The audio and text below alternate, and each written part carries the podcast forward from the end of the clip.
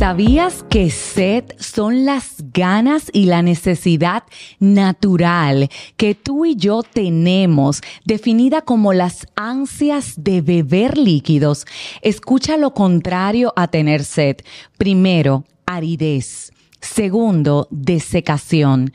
Tercero, deshidratación. Cuarto, sequedad. Y quinto, sequía. ¿Sabías que tú y yo fuimos diseñados para adorar a Dios?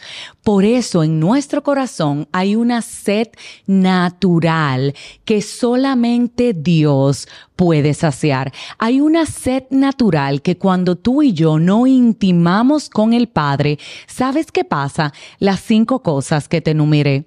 Aridez desecación, deshidratación, sequedad y sequía de nuestro espíritu. Por eso, hoy quiero compartir contigo la palabra de Dios contenida en el Salmo 63. Y este es un salmo muy especial. ¿Sabes por qué? Porque David lo escribió en medio del desierto. Si me escuchas, si te sientes seco y árido, si sientes que estás atravesando un desierto, creo que este salmo es el que tienes que orarle a Dios. Veamos cómo dice. Oh Dios, tú eres mi Dios. Yo te busco intensamente. Mi alma tiene sed de ti. Todo mi ser te anhela, cual tierra seca, extenuada y sedienta. Te he visto en el santuario y he contemplado tu poder y tu gloria. Tu amor es mejor que la vida, por eso mis labios te alabarán.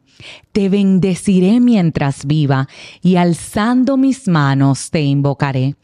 Mi alma quedará satisfecha como de un suculento banquete y con labios jubilosos te alabará mi boca. En mi lecho me acuerdo de ti Pienso en ti toda la noche. A la sombra de tus alas cantaré, porque tú eres mi ayuda. Mi alma se aferra a ti. Tu mano derecha me sostiene. Los que buscan mi muerte serán destruidos, bajarán a las profundidades de la tierra, serán entregados a la espada y acabarán devorados por los chacales. El rey se regocijará en Dios todos los que invocan a Dios te alabarán, pero los mentirosos serán silenciados. En medio del desierto, en medio de la situación difícil, en medio de la aridez, de la sequía y la deshidratación, ¿sabes qué hizo David? Alabar a Dios. ¿Sabes qué hizo David? Reconocer que tenía su alma sed de Dios. ¿Sabes qué hizo David? Decir que en su lecho se acordaba de él y que pensaba en, él, o sea, en Dios, tanto de día como de noche. ¿Sabes qué hizo David? Declaró con su boca esto. Mi alma se aferra a ti, tu mano derecha me sostiene. Tú que me escuchas, te quiero preguntar hoy, ¿has sentido esa sed de Dios? ¿Has reconocido a Dios como David en su momento y le has dicho, mi alma tiene sed de ti, sed del Dios verdadero? A ti que estás en medio del desierto, ¿realmente te has detenido a decirle a Dios, te necesito, auxilio y socorro mío, tengo sed de ti? Que hoy sea el día en que nos detengamos y que de corazón sincero le digamos, Señor, Padre amado, mi alma se aferra a ti.